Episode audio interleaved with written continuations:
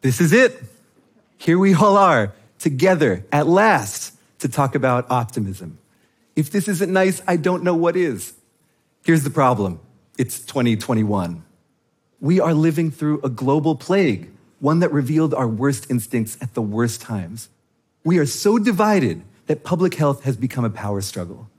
We pioneered a vaccine, a moon landing level innovation, and then kept it among wealthy countries while poorer ones suffered.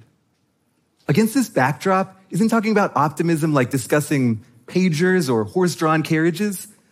Isn't optimism obsolete, backwards, and naive, given all we've been through? Shouldn't it be replaced with a more up to date cognitive technology? Well, lots of people have replaced it with cynicism, the notion that humanity is greedy, selfish, and dishonest. In 1972, 45% of Americans thought that most people can be trusted. By 2018, that had dropped to about 30%. We are living through a cynicism epidemic. I should know. Last year it infected me, and I'm supposed to be immune. I'm a psychologist and neuroscientist, and my whole career I've studied the sunny side of human nature. My lab and I have found that giving away money activates similar parts of your brain as eating chocolate, and that helping other people through their stress calms our own. Our punchline is clear there is good in us, and it does good for us. Now, people love hearing this, but in 2020, I started to hate saying it. I was building hope in others while losing my own. I was evangelizing for human kindness all day and then doom scrolling at night. I was peddling something that I would never want to buy anymore. I felt like a fraud, or at best, maybe a fax machine salesman. but, but here's the thing you might think that cynicism is a system upgrade that allows us to see who we really are. It's not. It traps us in a version of the world we don't want to live in and one we don't have to. One of my favorite studies of all time occurred in southeastern Brazil. Two fishing villages there are separated by just 30 miles. One sits by the ocean, where fishing requires large boats and heavy equipment. To make a living there, fishermen must work together. The other sits by a lake, where fishermen strike out alone on small boats and compete with one another. Years ago, researchers tested how people in each of these villages responded to a set of social experiments. Ocean fishermen trusted strangers and cooperated with their neighbors. Lake fishermen competed and mistrusted instead. But here's the crazy part these folks didn't start out any different from each other. But the longer fishermen worked on the lake, the more they competed. The longer they worked on the ocean, the less they did. Some families, schools, and companies are like ocean villages. People trust because they know others will earn it. Some are like lake towns. People look out for themselves because no one else will. Our social worlds shape us like clay into hopeful or cynical versions of ourselves. And right now, many of us are living in a lake town of historic proportion. Inequality has soared, injustice is all around, self interest might as well be pumped into the water supply. These forces raise cynicism, and so do times of disaster. After the last 18 months, there's a real chance we could tip into a sort of cynical permafrost. Now, I'm going to guess that there might be some proud cynics in the audience today, and you might be thinking, good, more people should turn to the dark side. Optimism might feel nice. So would calling tiramisu a health food, but we don't get to, get to go around believing whatever we like. George Bernard Shaw tells us that the power of accurate observation is commonly called cynicism by those who haven't got it. 107 years later, the cartoon philosopher Lisa Simpson taught us that as intelligence goes up, happiness goes down. Maybe hope does too. Maybe cynicism is the price of being right. Most people think so. 70% think cynics are smarter than non cynics. 85% think they would make better lie detectors. Most people are wrong. It turns out that cynics tend to perform less well than non cynics on cognitive tests they earn less money, and they lose more often in negotiations. They're not even good at spotting bad guys. In one study, researchers conducted mock job interviews, asking half the candidates to lie and half to tell the truth. Cynics and non cynics watched videos of these interviews and guessed who was lying. And cynics did way worse. More generally, they assume liars are everywhere, so can't pick real ones out of a crowd. So, cynicism might not be as smart as you think it is, but it's still powerful because our stories about each other become self fulfilling. Cynics are more likely to refuse intimacy and cooperation. They hurt others to avoid being hurt. They tend to spy on their colleagues and suspect their friends, and other people, unsurprisingly, react badly, sometimes acting selfishly in response. In other words, by mistreating others, cynics create the exact conditions they fear. They tell a story full of villains and end up living in it. I call this the cynicism trap, and my lab explores ways that people fall into it. In one study, we asked people how happiness works.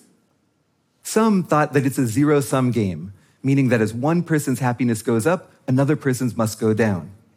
Now they're wrong. It turns out that when we act generously towards others, that tends to increase our happiness. But cynics acted on their illusion. When given chances to help strangers, they were less likely to do so. They ended up less happy as well. By hoarding well being, they lost out on one of its key ingredients other people. In other work, we asked Republicans and Democrats what it would mean to empathize with the other side. Some people saw politics as a war and thought empathy would be as useful as bringing cotton candy to a gunfight. These folks didn't want to cooperate with the other side or even to know them at all. In one study, we measured college students' cynicism about empathy and asked about the friends they made on campus. Here, each dot is a person coded blue to red based on ideology, and each line is a friendship. Now, this was a pretty liberal campus, but nonetheless, non cynics managed to find ideologically diverse friends. Cynics stuck to their own kind. Now, that's, of course, they're right, but most of us wish our country was less divided, and empathy is critical to moving us towards that goal. By giving up on it, cynics lose that chance. Our studies and many others give us a clear picture of the cynicism trap. When we decide everyone's out for themselves, we stop seeing their kindness. When we think the world is zero sum, everyone becomes a potential enemy. These views spread across us too. Parents pass on their suspicions to their kids. Politicians act in bad faith and damage voters' faith in each other. Media companies trade in judgment and outrage. Our cynicism is their product and it is a growth industry. So, no, cynicism doesn't help us see reality more clearly, but it does change reality, poisoning our relationships, our lives, and our culture. It is not a system upgrade, it's mental malware. But we don't have to accept it. We can take control of our stories. To escape the cynicism trap, we have to. My lab tries to help. In one study, we taught people that happiness is not a zero sum game and that helping others helps us too. These folks, compared to those in a cynical condition, donated more to charity afterwards, and they ended up happier as well. In other work, we changed how people thought about empathy in politics. Some people were randomly chosen to read a cynical essay. It began, and I'm paraphrasing, you might think that empathy is a weakness that will make you lose every argument, and you'd be right. Afterwards, uh, we asked these folks to write a note about gun control to someone they disagreed with, and they sniped at each other. Here's a voice actor reading what one Democrat wrote to a Republican. It's hard not to state this bluntly. You should be in favor of stricter gun laws because you should care about the lives of other people more than your outdated feelings of machismo.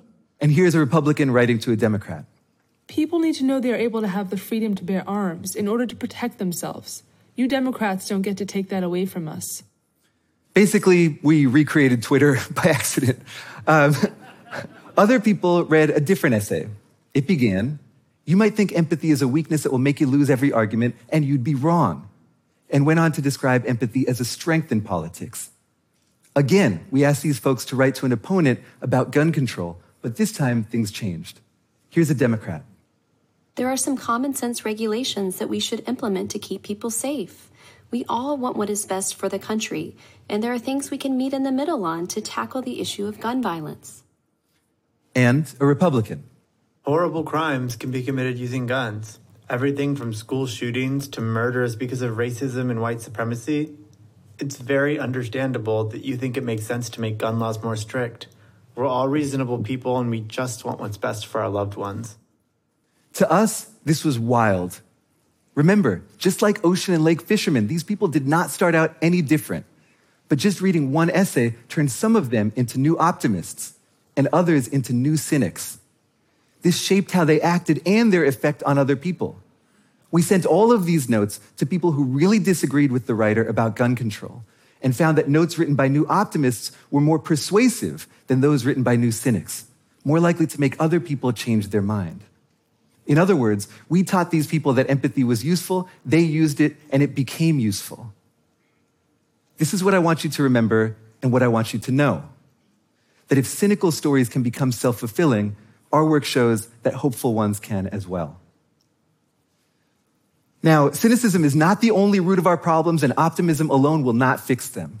But it's hard to change a broken system if you think it's a mirror reflecting our broken nature.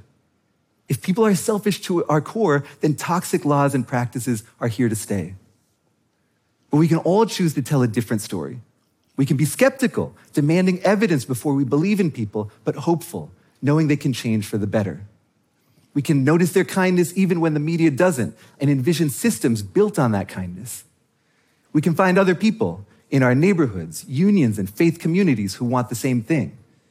We can use our collective optimism to build pockets of solidarity and mutual aid, miniature ocean villages that can grow over time. Now, this is the part of the talk where I'm supposed to tell you how I cured my own cynicism. But the truth is, I still struggle. Depending on the day or the hour, I promise I can be as cynical as anyone here. But I see cynicism for what it is a psychological quicksand that will pull me in deeper the more I move through it. So I fight to believe in people, not because it feels good, but because stories matter, and we're telling ours all the time together. We all get stuck in quicksand sometimes, that's okay. But the next time you manage to pull yourself out, and find some faith in humanity, try to remember to reach back and grab someone else who's stuck until more of us can make it to solid ground. Because optimism is not a relic of the past. It's one key to building a better future by letting us see it more clearly. Thank you.